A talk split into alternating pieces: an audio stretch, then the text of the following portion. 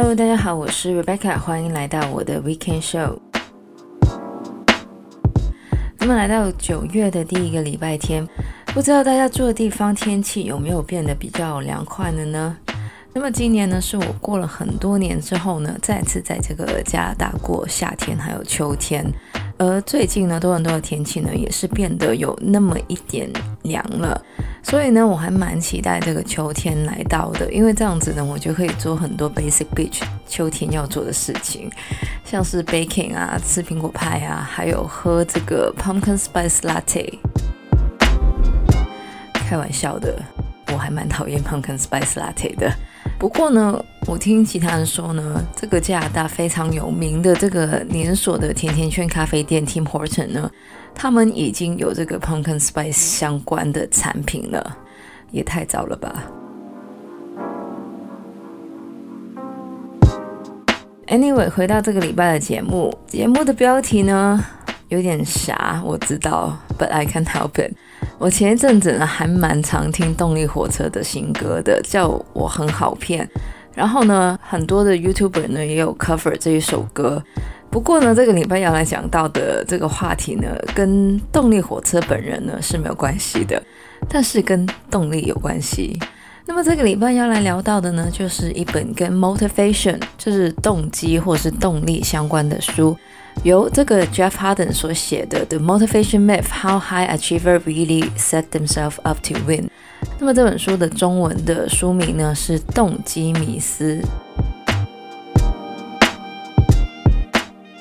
那么虽然这个书的中文的译名呢是把这个 motivation 呢翻译成动机，但是动机听起来呢好像那种推理剧疑犯的动机的感觉。那么我个人呢是看这个英文版的，所以呢觉得比起动机呢，动力其实呢比较适合这本书里面所讲的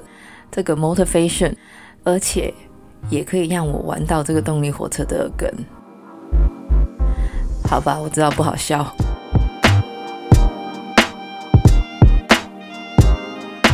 讲到动力呢，大部分的人可能觉得成功的人呢，一定比别人有更多的动力。那么以这个奥运选手为例，能成为顶尖运动员的人呢，一定都比别人更有动力，才能日复一日的进行艰苦的训练。然而，所谓的动力其实只是一个很虚无的感觉。我们每个人在新年来到的时候，都会觉得很有动力，于是我们设定了很多的新年目标。但是随着时间的过去呢，我们的动力就会慢慢的减少。然后很自然的就会放弃我们的目标。对于很多人来说，动力跟成功是一个单向的数学题，有动力就等同会成功。不过呢，对于这些成功人士来说呢，这个数学题其实是反向的，也就是能成功才会有动力。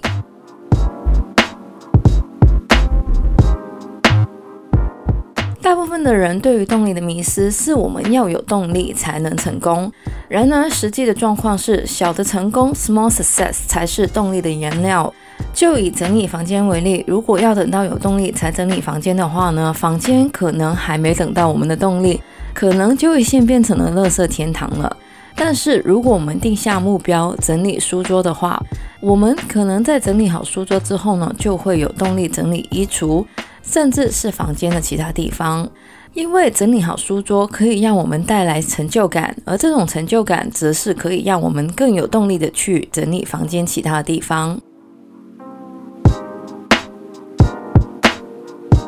那么，我们到底要怎么以 small success 带来成就感呢？其实，当我们设定目标的时候，我们很理所当然的聚焦在目标本身，而不是达成目标的过程。但是，很多人的目标其实不是一两天就可以达成的，这也是为什么很多人在过程中失去动力的原因。而如果我们是聚焦在过程本身的话，我们就可以透过过程中的成就感来增加动力。像是如果我们的目标是想要跑全马，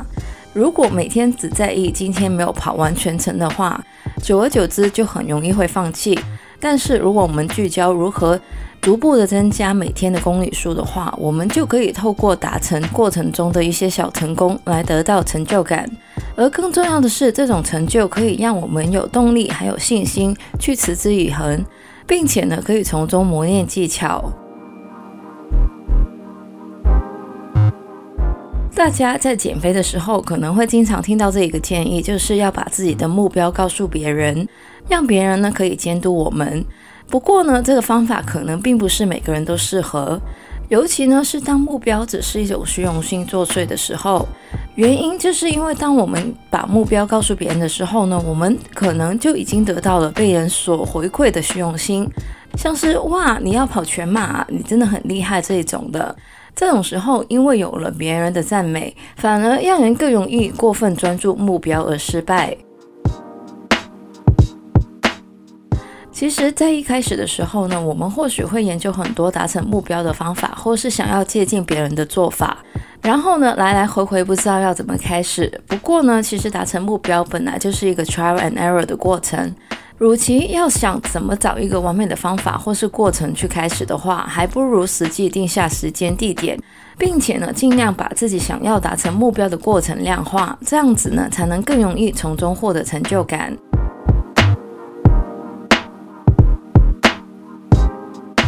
说到量化的过程呢，其实我们的目标呢，很多都是可以量化的，而把过程中的这一些小目标量化呢，其实可以达到一个平衡的作用。以这个作者 Jeff Harden 为例，他的目标呢是一年里面做十万下的 push up，而为了达成目标呢，他就把这个目标量化，一年十万下的 push up 呢，也就是每天要做二百七十四下。不过呢，虽然有了这个数字，但是他也知道有时候可能会生病，或是没有时间，没有办法达成这个目标。于是呢，他就在不同的日子呢做出一些调整，让自己呢最后成功的超过自己定下的十万下 push up 的目标。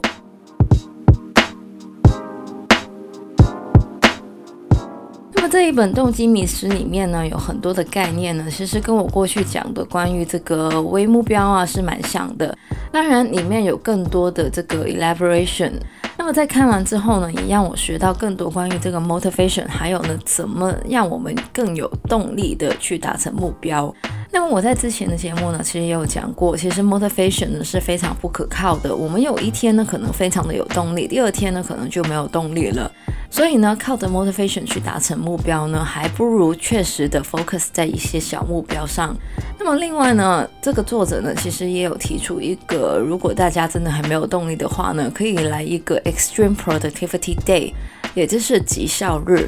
在一天十二个小时里面呢，完成定下的所有小目标。这样子呢，我们就可以在短时间里面呢，得到很大的成就感，也同时呢，让我们更有动力的面对一些长远的目标。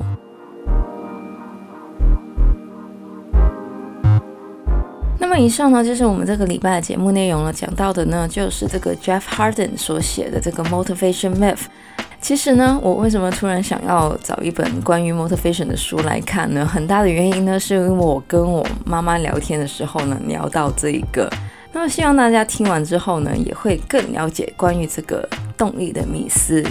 其实呢，我还蛮想把这个话题呢做成一个相关的企划的，但是我不确定我能不能。找到这么多的话题可以讲，Who knows？那么大家就敬请期待一下吧。那么喜欢我们节目的朋友呢，记得可以在不同的 Podcast 平台上追踪或点评我们节目。我们的节目呢会在加拿大东岸时间的每周日早上八点钟更新，也就是香港时间的每周日晚上八点钟。希望大家有个美好的九月份，谢谢大家收听，我是 Rebecca，我们下个礼拜再见，拜拜。